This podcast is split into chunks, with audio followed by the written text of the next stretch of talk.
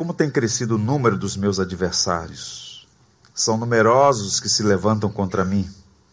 São muitos os que dizem de mim: não há em Deus salvação para ele. Porém, tu, Senhor, és o meu escudo, és a minha glória e o que exaltas a minha cabeça.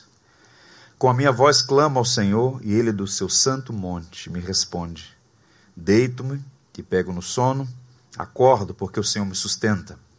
Não tenho medo de milhares do povo que tomam posição contra mim de todos os lados.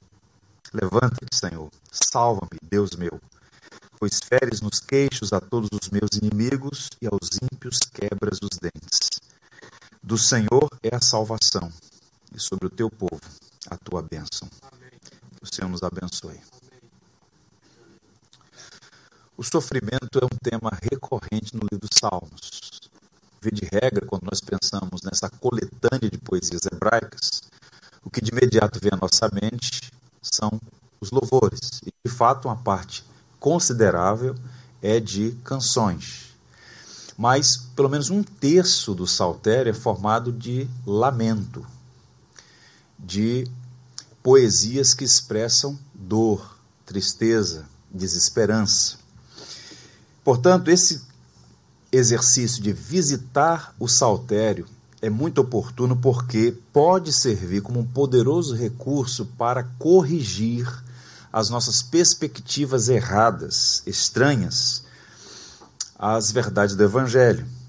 E uma delas é justamente esse tema, que é um terreno sagrado que a gente deve pisar com muito cuidado o tema do sofrimento. Vejam, o sofrimento não é karma, não é azar, não é destino impessoal, não é maldição hereditária, não é praga, nem mesmo castigo moral direto. O sofrimento existe por uma razão primária. Nós vivemos em um mundo caído. Houve um evento histórico, teologicamente chamado de queda, que é a causa principal do sofrimento, a entrada do pecado no mundo. Portanto, o nosso pecado e o pecado de outros nos afetam. Assim sendo, o sofrimento é uma realidade inescapável. Todos nós sofremos, basta observar duração, intensidade, mas inevitavelmente todos nós sofremos. Nesse exato momento há aqui pessoas sofrendo por variados motivos. Natureza, intensidade e duração podem variar, mas todos nós sofremos. A vida não é indolor. Eu tenho dito isso aos irmãos com frequência.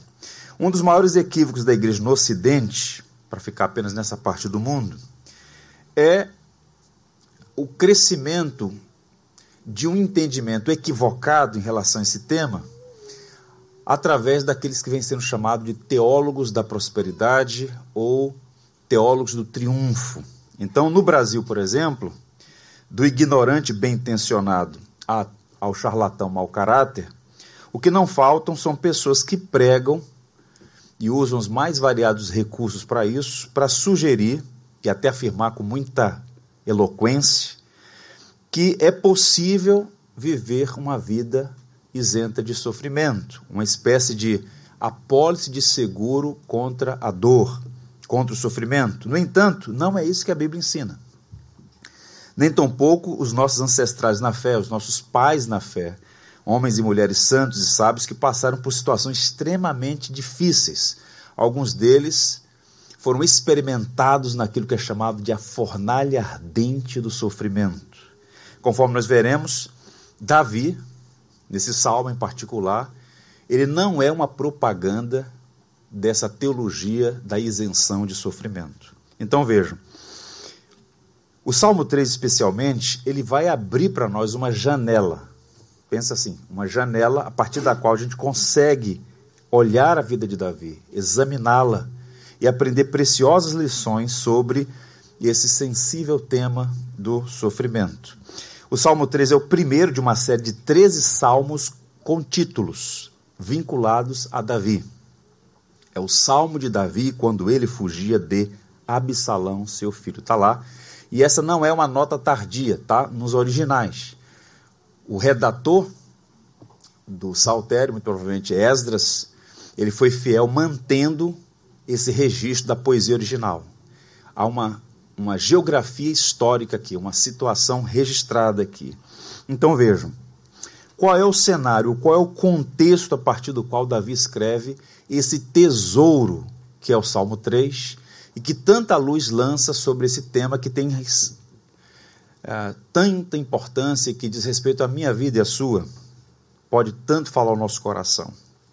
Davi está mergulhado em uma dolorosa experiência de traição, em um complexo emaranhado de amor e ódio, justiça e pecado, bem e mal, no contexto da sua família. É um conflito entre ele, vejam, entre ele, Davi, e o seu próprio filho Absalão. Eu queria sua atenção para apresentar a você uma sinopse, sem a qual dificilmente você vai entender ou captar a mensagem por trás dessa poesia. Qual é a sinopse? Qual é o contexto histórico-cultural desse texto. Davi tinha uma filha chamada Tamar. Ela era muito linda, tal como seu irmão, Absalão, ambos eram muito bonitos. Um dos filhos de Davi, chamado Aminon, sentiu-se atraído pela própria irmã. Ele a cobiçou e planejou seduzi-la, até que um dia Aminon a violentou a fim de satisfazer os seus desejos pecaminosos. E o seu meio-irmão, Absalão, sabendo daquilo, ficou tomado de uma profunda ira, justa ira, contra a perversidade que foi feita contra sua irmã. E o texto diz que ele conteve a sua ira e não reagiu de imediato. Por dois anos ele alimentou aquilo no coração. E no momento oportuno, ele matou o seu irmão,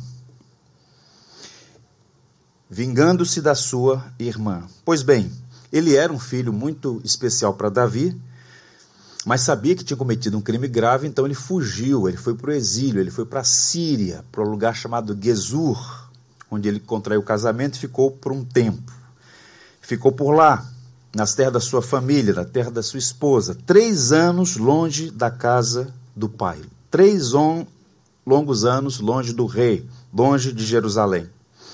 Passado três anos, através de um general chamado Joabe, que era muito próximo a Absalão, ele tenta fazer o caminho de volta. E Joabe, então, chefe de segurança de Davi, diz: Olha, está na hora de Absalão voltar. Você precisa perdoar o seu filho. E Davi então se recusa, ele está muito indignado com o que aconteceu. Matou seu primogênito. Então, depois de muita persuasão, ele consente em dar anistia para Absalão, para que ele pudesse voltar para Jerusalém, voltar para Israel. Mas Davi faz uma exigência. Ele pode voltar para Jerusalém, ele pode voltar para sua terra, mas ele não verá minha face.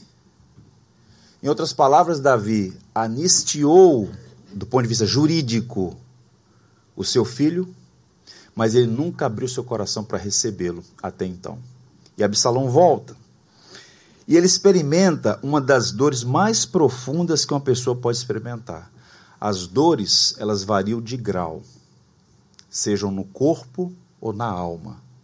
E uma das dores mais excruciantes que uma pessoa pode experimentar na vida chama-se rejeição. E aquele homem é rejeitado pelo seu próprio pai, Davi, o rei de Jerusalém, o rei de Israel. Eugene Peterson, um pastor presbiteriano de Montana, Estados Unidos, escreveu uma obra extraordinária chamada Transpondo Muralhas, que é um recorte biográfico da vida de Davi. Eu estudei esse livro em 2001 e como eu fui abençoado examinando essa perspectiva biográfica do grande Davi que tinha sombras e luzes. E no recorte, leio para os irmãos uma citação. O pecado se alimenta de pecado. A violação de Tamar alimentou a morte de Aminon, que alimentou o endurecimento do coração de Davi. Absalão respondeu ao pecado de Aminon, pecando. Então Davi respondeu ao pecado de Absalão, pecando. Absalão se livrou de Aminon, matando.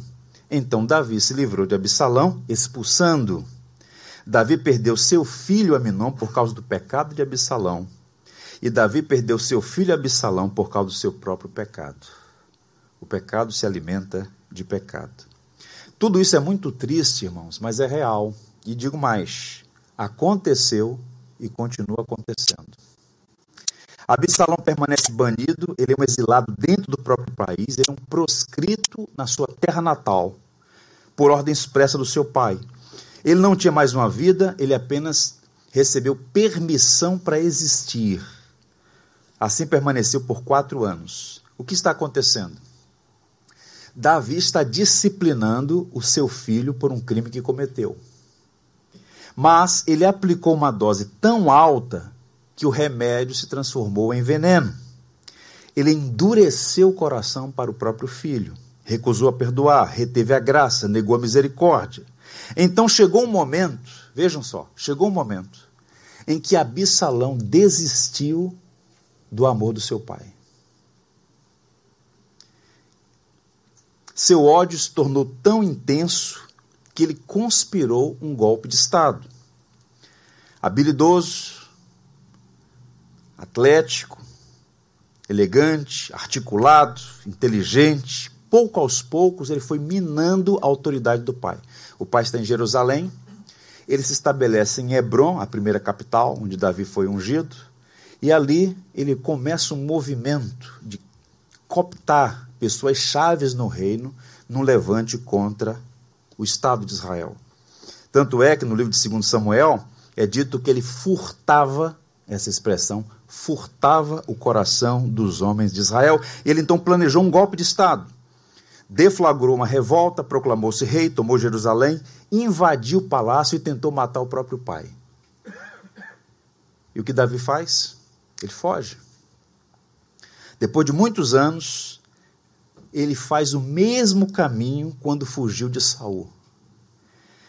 Há um texto em 2 Samuel 15, que é uma das passagens mais tristes do Antigo Testamento e que é o retrato das consequências do pecado na vida de um homem. O texto diz assim: Seguiu Davi pelas encostas das oliveiras, subindo e chorando. Tinha a cabeça coberta e caminhava descalço. Todo o povo que ia com ele, de cabeça coberta, subiu chorando. Tente imaginar essa cena. É Davi, o rei de Israel, fugindo na calada da noite, descalços, humilhado, com a cabeça coberta, cada passo um soluço de tristeza, de choro, o próprio filho quer matá-lo. E por conta disso ele tem que fugir. Davi, nesse momento, não é mais o jovem que enfrentou Golias, venceu batalhas e se tornou o grande rei de Israel. Ele tinha na casa aqui de 60 anos de idade. Absalão tomou o trono, tentou matá-lo, a situação foi humilhante, e aquela foi a hora mais escura da vida de Davi. E naquela madrugada, esse é o ponto. Naquela madrugada, antes do sol raiar, em algum lugar do deserto da Judéia, Davi faz a oração registrada no Salmo 3. Essa oração, ela tem lugar na história. Ela não nasce no vácuo, ela nasce num contexto extremamente pesado. Uma tentativa de assassinato, como agravante. Quem deseja matá-lo é o próprio filho. Ele perdeu o trono, ele perdeu o reino, ele perdeu o amor do seu filho, ele tem que fugir para poupar a própria vida. E então é nessa fornalha de aflição que ele escreve o Salmo 3, que é chamado de o hino da manhã que tem como co-irmão o Salmo 4, que é o hino da noite, dois salmos gêmeos. Um ele fez logo no início da manhã e o Salmo 4 é a oração da noite. Nesses versos, há aqui um arranjo didático interessante. A poesia hebraica tem desses recursos, do arranjo didático. E aqui você tem quatro estrofes, cada, um, cada uma delas com dois versos.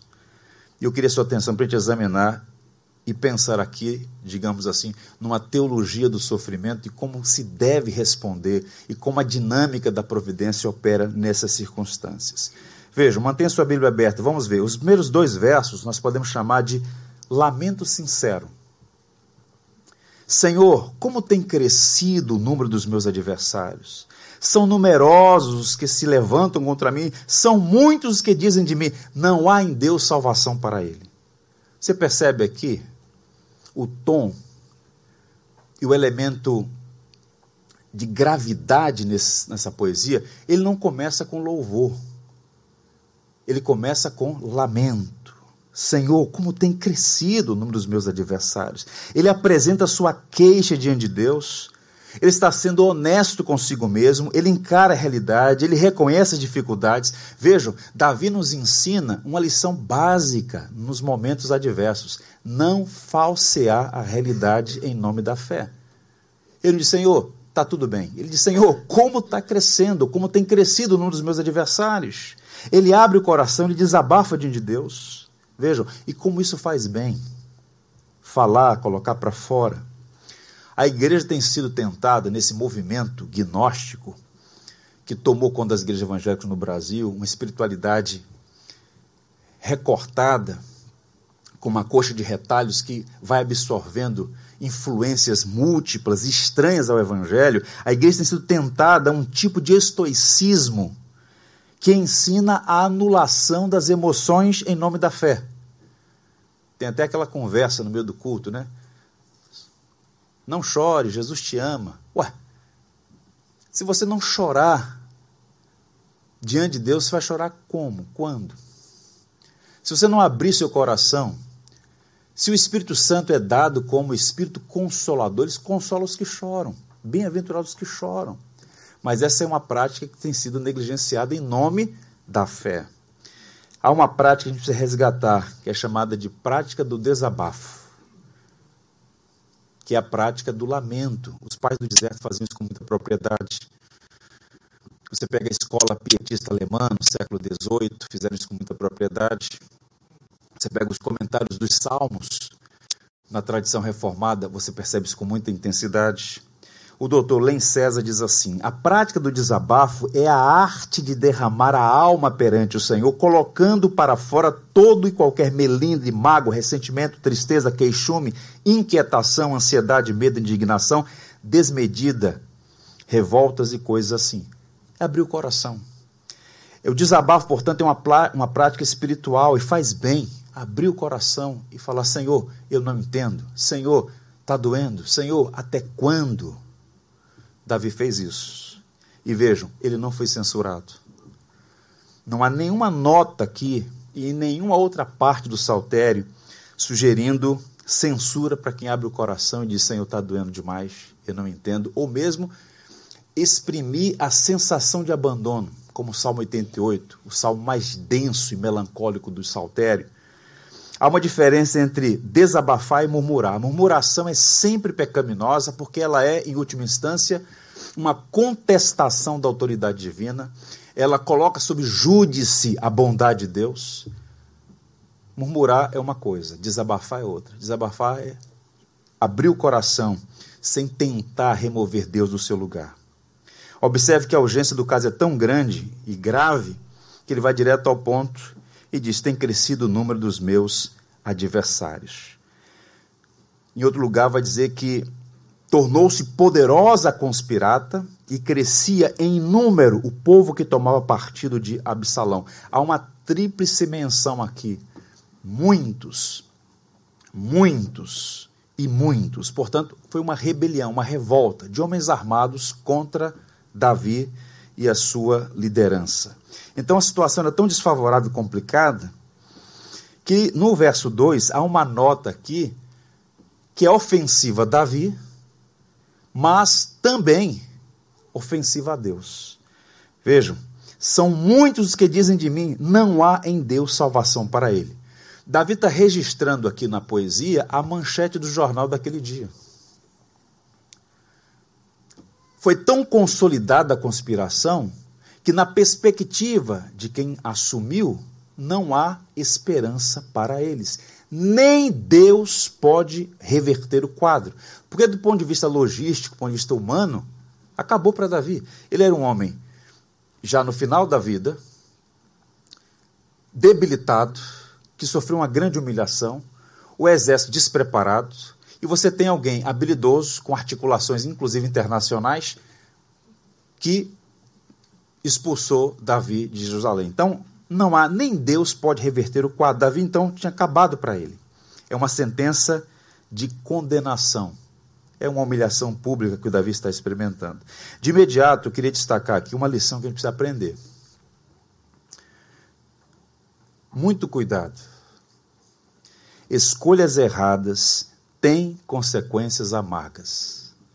Alguém pode olhar o quadro e perguntar por que, é que Deus está permitindo uma situação tão humilhante, tão vexatória, uma derrota tão acachapante? Sabe por quê?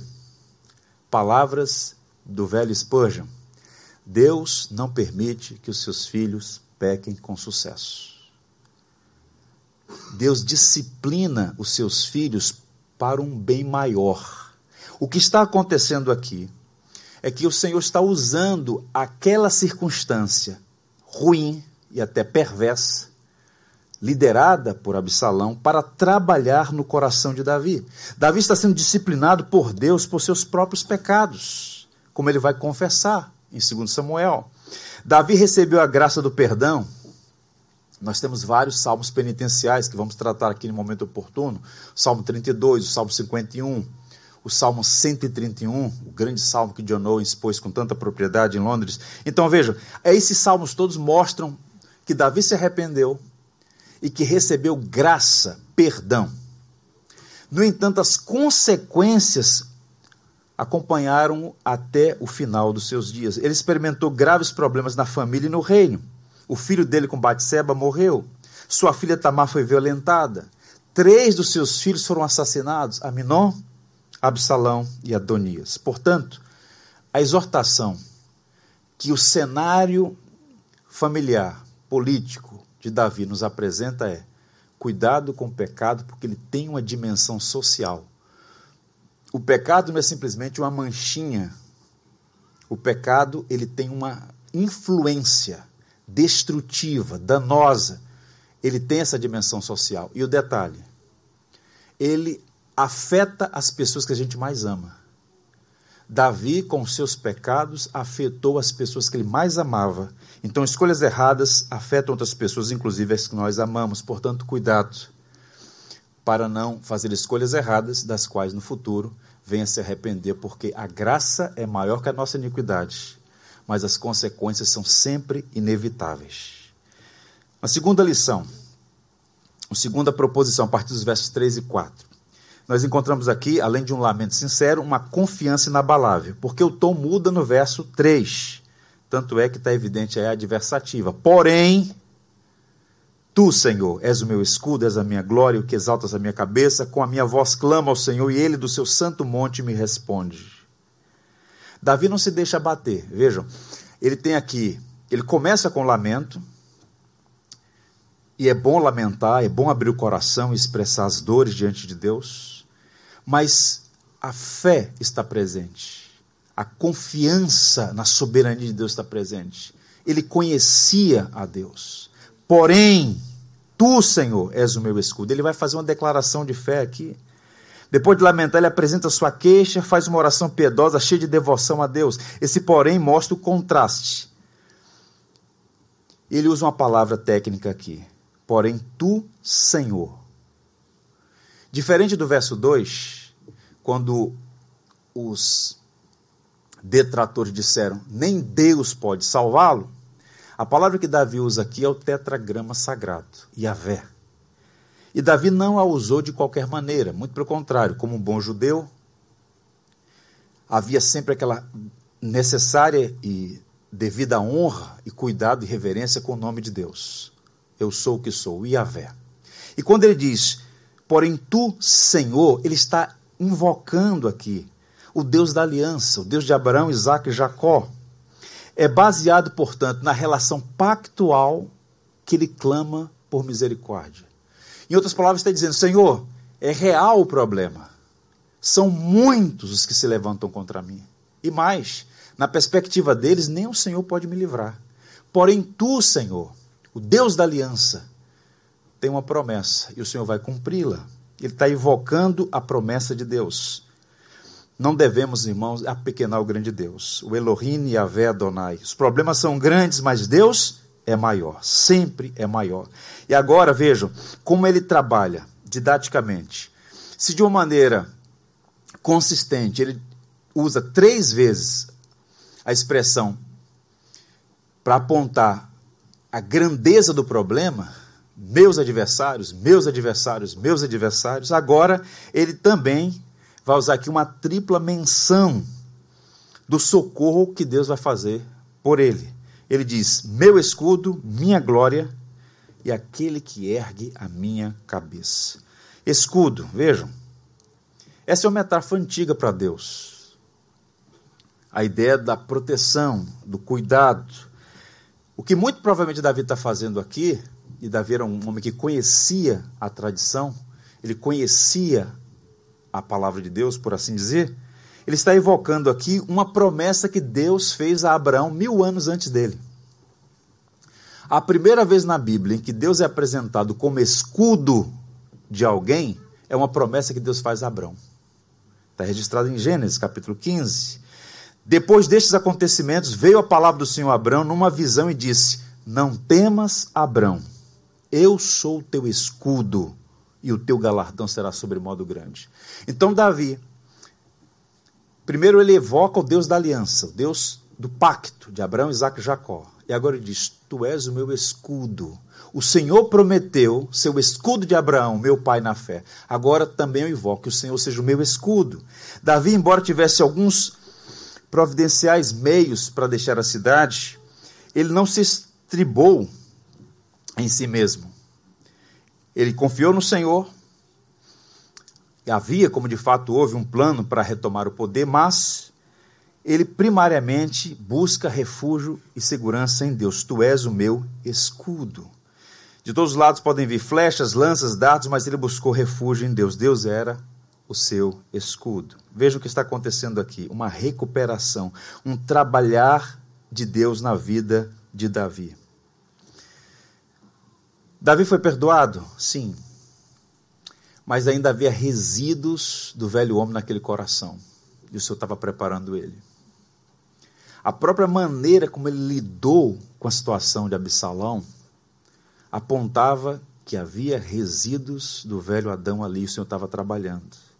Então, essa situação penosa, custosa, difícil, foi uma espécie de cirurgia da graça na alma de Davi.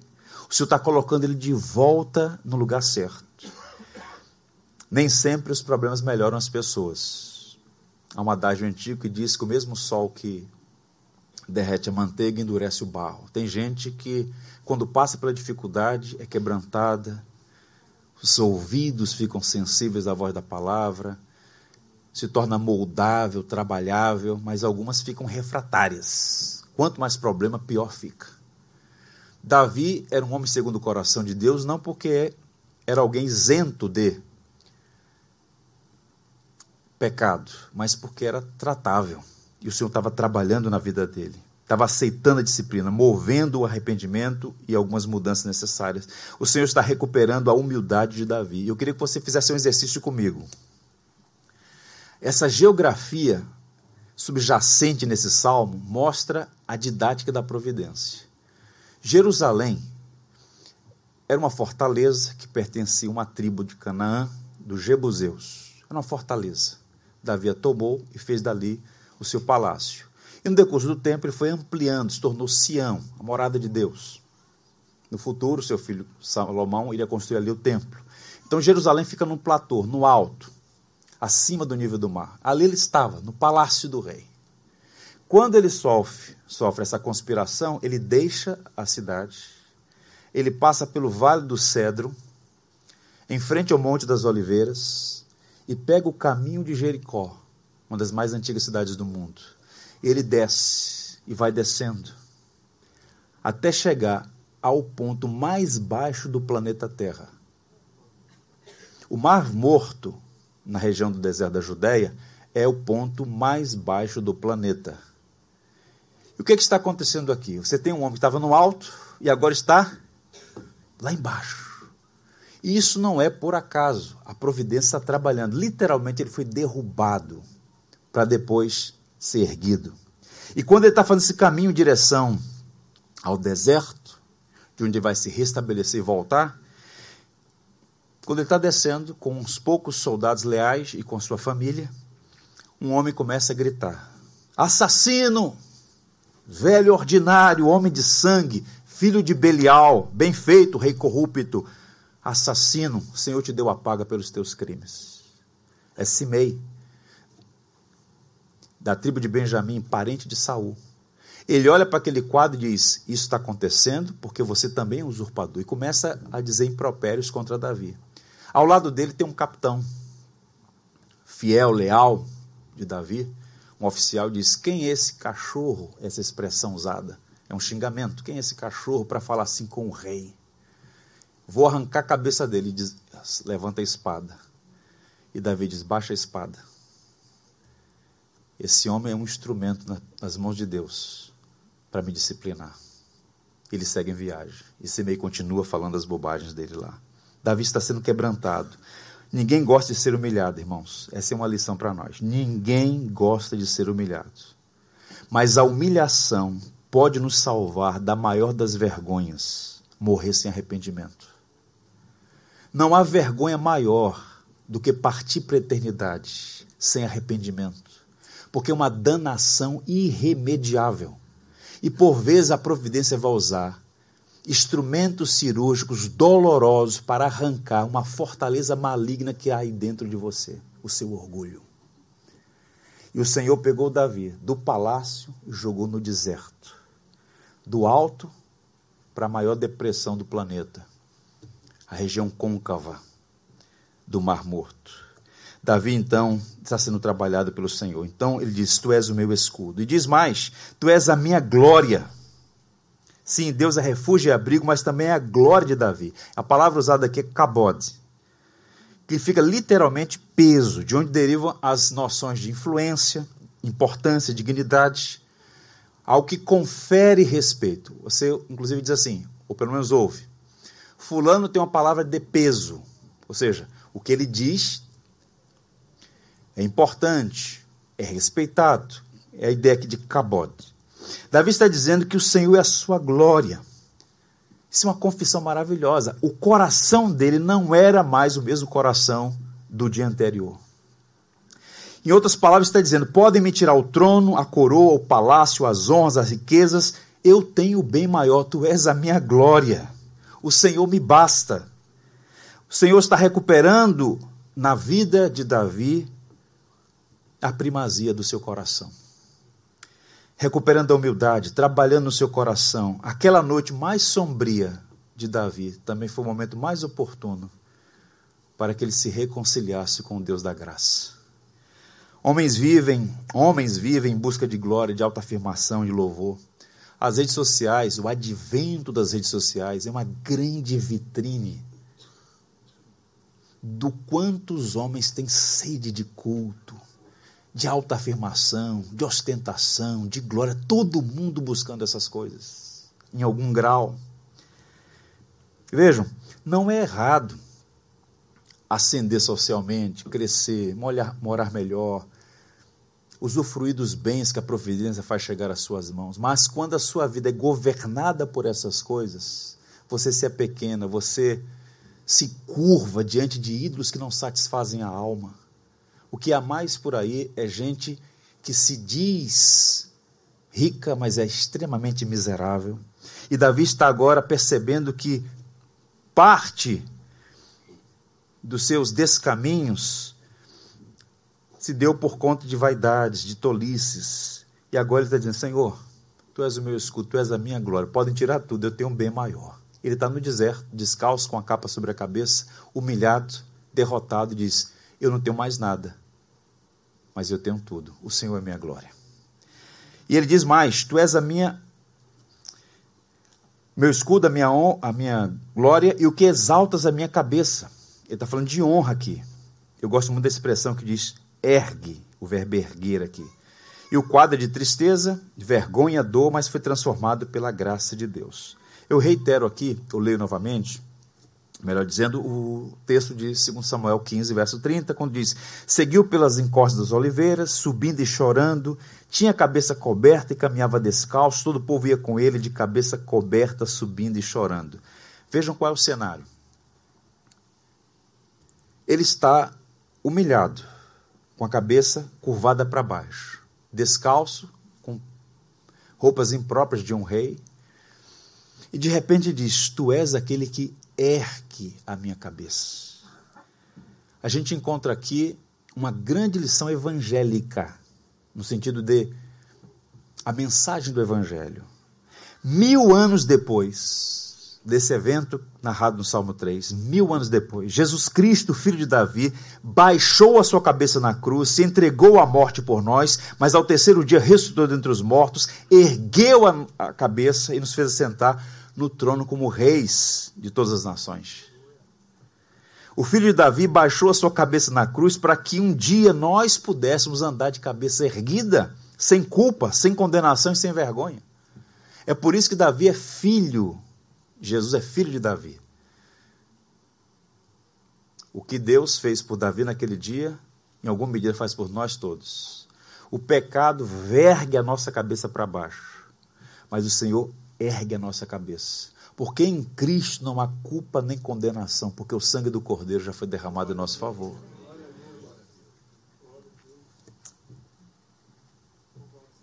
Podemos estar vestidos como Davi, maltrapilhos, descalços, humilhados, com a cabeça baixada, com a cabeça coberta, mas o Evangelho é que trata essas coisas todas e nos restabelece novamente. Há uma escultura de Donatello, um dos grandes artistas renascentistas, está na Catedral de Florença. E o artista ele capturou bem a imagem do Evangelho naquela escultura. É uma escultura em madeira, em tamanho real, de Maria Madalena. Ela é toda em madeira e a arte é interessante porque aponta para Maria Madalena vestida de trapos, uma roupa muito simples, mas ela está com a cabeça levemente erguida. Que mensagem! Capturando bem o Evangelho. Ainda temos traços da velha natureza em nós. Ainda temos vestes inadequadas em alguma medida. Mas a nossa cabeça está levemente erguida porque não há mais condenação. Estamos caminhando para a glória. Jesus é quem nos justifica porque ele é o homem perfeito. Quem crê em Jesus como seu suficiente, único, exclusivo Salvador, tem a alegria de olhar para Deus sem temor. O trono agora é trono de graça, porque foi justificado pelo precioso sangue de Cristo. No verso 4 ele diz: Com a minha voz clama ao Senhor, e ele do seu santo monte me responde. Davi agora estava no deserto, e ele diz: Eu olho para o Senhor no, no santo monte, ele me responde. Havia uma distância simbólica entre Deus no alto e Davi lá no baixo. Mas não há distância para a graça. Ele clama e o Senhor o responde. É assim, meus irmãos. Deus está no mais alto e sublime trono, mas sempre houve pecadores quebrantados. Não há distância para o homem penitente, não há distância para o homem quebrantado, não há distância para o homem humilde, porque pelas vias do Evangelho, pelo precioso caminho do sangue de Cristo, Deus nos ouve e tem prazer nos socorrer. Guarde essas lições no seu coração. Primeiro, Deus é o teu escudo contra os teus adversários, seja eles quem forem. O Senhor te protege, Ele é o vingador do seu povo. Segundo, Deus é quem ergue a tua cabeça. O Senhor remove a culpa e nos dá força para olhar para frente e seguir. Não aceite condenação. E três, Deus é quem ouve o teu clamor. Use os salmos para orar, aprender a orar, falar com Deus. Esse exercício sagrado da oração. Nos versos 5 e 6 nós temos uma declaração de fé. Deito-me e pego no sono, acordo porque o Senhor me sustenta. Não tenho medo de milhares do povo que tomam posição contra mim de todos os lados. Aqui você percebe um, uma mudança no estado de espírito. Por quê? Do ponto de vista do observador de fora, parece que nada mudou. Ele continua num contexto de alguém que sofreu uma conspiração, foi destituído do trono, exilado do reino, está no deserto, mas ele diz: Senhor, eu deito e pego no sono. Eu acordo porque o Senhor me sustém. Eu não tenho medo dos milhares do povo que tomam posição contra mim. Com essas palavras, nós não temos apenas uma manifestação pública da fé em Deus, mas também uma autêntica confiança. Naquela manhã, bem cedo, ele se levanta e ora. Os problemas são reais, as lutas são intensas, os inimigos estão por toda parte, mas ele pode deitar e dormir. Eu acordo pela manhã porque o Senhor me sustém. A pergunta é: como é possível ter uma boa noite de sono num contexto de tantos problemas? Ele não está reclamando de uma dor de dente, de um calo no pé, de uma situação circunstancial, não é uma dor física, não é um problema diminuto, ele está, ele está lamentando um problema gravíssimo. E agora ele diz: Mas eu deito e pego no sono. Eu acordo pela manhã porque o Senhor me sustém. Um comentarista alemão chamado Delitzing, ele diz: A mão de Deus foi o travesseiro de Davi. Pode deitar e dormir, eu estou com você. É o que Paulo chama de paz de Deus que excede todo entendimento. Ele mesmo disse no Salmo 30: Ao anoitecer pode vir o choro, mas a alegria vem pela manhã. Então ele diz: Não tenho medo de milhares do povo que se levantam contra mim. E aqui não é arrogância dele. Não, podem vir, não tenho medo. Não. Esse, essa declaração de que o medo não o domina é porque ele está descansando em Deus.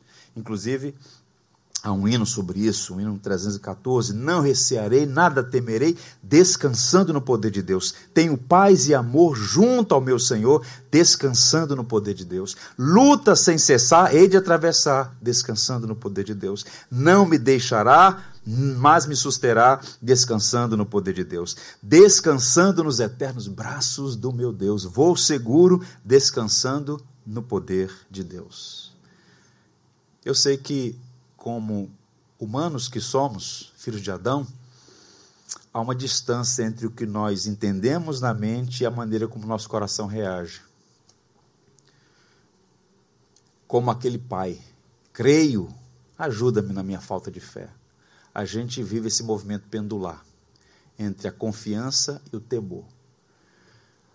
O que nós precisamos fazer é nutrir a piedade cristã, crescer espiritualmente, de modo que cheguemos em estágios onde, mesmo quando tudo conspira, a gente pode descansar em Deus, porque Ele deu provas do seu amor e do seu cuidado para conosco. E Davi está fazendo isso. Está tudo complicado, mas eu deito e pego no sono. Não é a fuga, é uma confiança verdadeira. A parte final do salmo a gente pode chamar de um apelo por justiças, versos 7 e 8. Levanta-te, Senhor, salva-me, Deus meu ele está agora clamando por justiça. E os versos 7 e 8, assim ele encerra a poesia, tem uma petição dupla. Ele pede salvação e, ao mesmo tempo, a derrota dos seus inimigos. Ele está clamando por justiça. Sou estranho e parece até dissonante com o espírito cristão a linguagem que ele usa. Se você for um bom observador, Todo o Salmo 3 tem uma linguagem bélica, militar. Isso fica mais evidente ainda nos últimos versos, versos 7 e 8, quando ele fala: fere os queixos de todos os meus inimigos, quebra os dentes. Nós temos salmos chamados salmos imprecatórios, salmos de maldição, que são, por vezes, difíceis, são indigestos, porque parece ferir o espírito cristão. Dar a face, orar pelos inimigos, pelos perseguidores. Mas não há contradição na Bíblia. A Bíblia é um livro harmonioso. O que temos aqui é uma linguagem que precisa ser interpretada à luz do Novo Testamento e à luz dos recursos de interpretação testados e aprovados pelo tempo. Ferir os queixos e quebrar os dentes é uma linguagem violenta. Você não faz uma declaração de amor assim para ninguém, não é? Espero. Agora, são metáforas usadas no mundo antigo.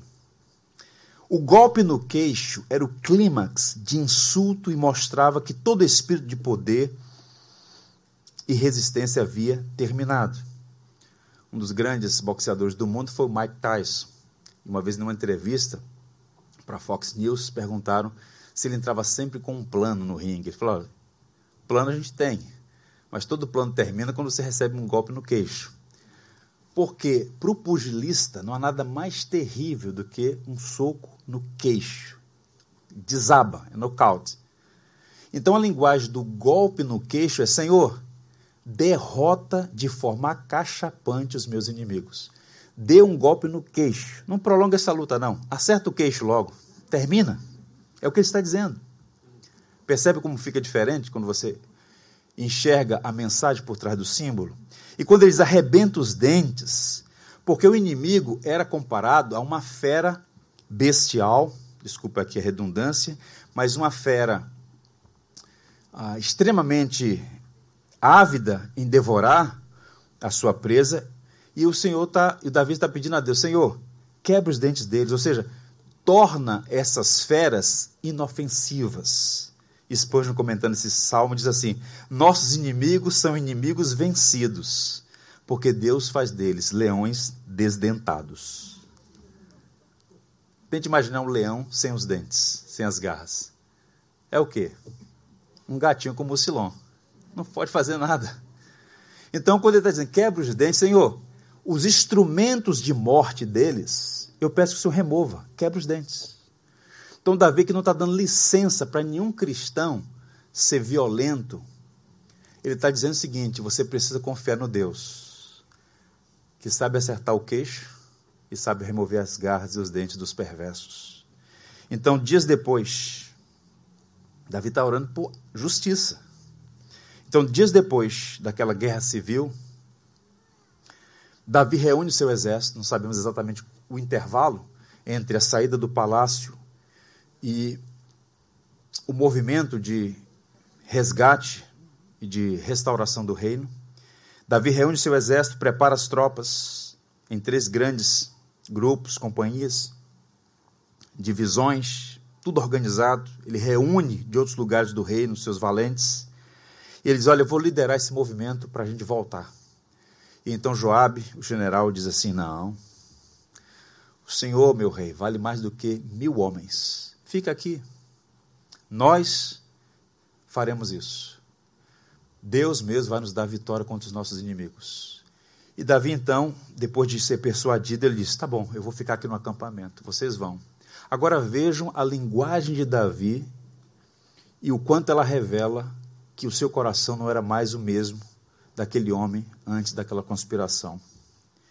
Por amor de mim, tratem com ternura, tratem bem o jovem Absalão.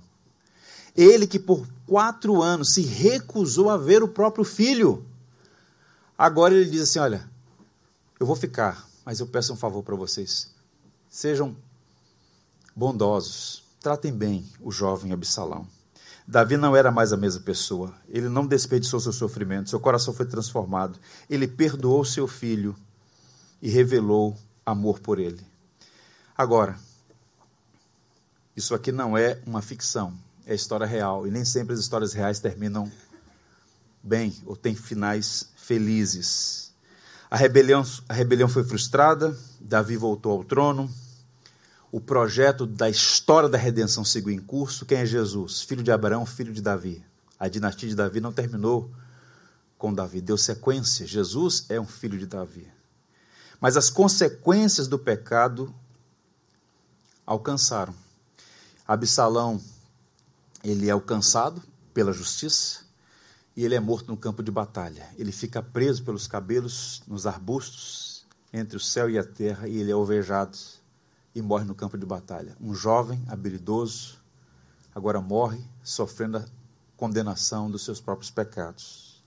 E quando Davi é informado que o seu filho morreu, ele faz as orações mais tristes que registradas na Bíblia, a oração de um pai lamentando a morte do seu filho. Ah, meu filho, ah, Absalão, meu filho, meu filho Absalão, quem dera ter eu morrido em teu lugar. Ah, Absalão, meu filho Absalão, meu filho. Uma história triste. Eu lembro aqui, irmãos, a nós todos, E faço isso com o coração de um pastor. Uma das lições mais importantes que a gente pode aprender na vida, para evitar chegar ao final dela com lamúrias e tristezas agudas, é entender a seguinte verdade: o perdão tem o poder de evitar tragédias maiores que as ofensas. Eu vou repetir. O perdão tem o poder de evitar tragédias maiores que as ofensas. Se Davi pudesse recuar um pouquinho na linha do tempo, ele teria chamado Absalão no palácio, teria dado um abraço de reconciliação e um beijo de perdão. Davi foi um bom pai. Eu não compactou com aqueles que dizem que Davi foi um pai ruim. Não, Davi foi um bom pai. Agora é um pai como nós, amalgamado, que acerta e erra. Esses pais virtuosos, higienizados, limpinhos, não são pais reais. Todo pai erra, todo pai falha. O que diferencia um pai bom de um pai ruim é fundamentalmente o ensino e o exemplo. E Davi foi um bom instrutor e um bom exemplo. Agora não era um exemplo perfeito. E na última hora, em algum momento, ele errou, mas errou grave. Mas ele foi um bom pai. Agora, é triste e lamentável que ele tenha recusado perdoar o seu filho naquele momento. E ele, eu diria que ele é um homem cinza, mistura de luz e trevas, de virtudes e vícios. Em sua jornada ele pecou contra Deus, contra a sua família, contra os seus amigos, contra o reino, contra o povo. Ele se recusou a ser gracioso e o, a disciplina que ele aplicou se tornou um veneno. E quando ele quis perdoar o seu filho, e de fato perdoou, o seu filho já estava destruído. Então, qual é a orientação para nós todos? Sempre perdoe enquanto você tem oportunidade para perdoar. Todo dia pode ser o último dia, pois o tempo passa e as pessoas também. Nunca é bom reter a misericórdia. Sede misericordiosos, como misericordioso é o vosso Pai que está nos céus. Quem exerce a misericórdia está sempre certo. Misericórdia. E ele termina: Do Senhor é salvação e sobre o teu povo a tua bênção. Davi sofreu as consequências do seu pecado, mas foi salvo. Ele reconciliou, ele reconheceu o perdão, que do início ao fim a salvação vem do Senhor. Seu filho passou, mas o reino continuou e o projeto de redenção também. Então nós fazemos escolhas erradas, sofremos, apanhamos das circunstâncias da vida, choramos e parece que é o fim. Mas a graça de Deus é maior que a nossa iniquidade e a sua misericórdia é mais forte que a morte. Portanto, eu oro e assim encerro. Que este salmo sirva para nós como um bálsamo para a nossa vida e que esse salmo nos ensine a expressar lamentos, mas também nos ajude a ter confiança em Deus, cuja misericórdia se renova a cada manhã. Amém, irmãos? tens feito, por tudo que vais fazer, por tuas promessas e tudo que és. Eu quero te agradecer com todo o meu ser. Te agradeço, meu Senhor. agradeço,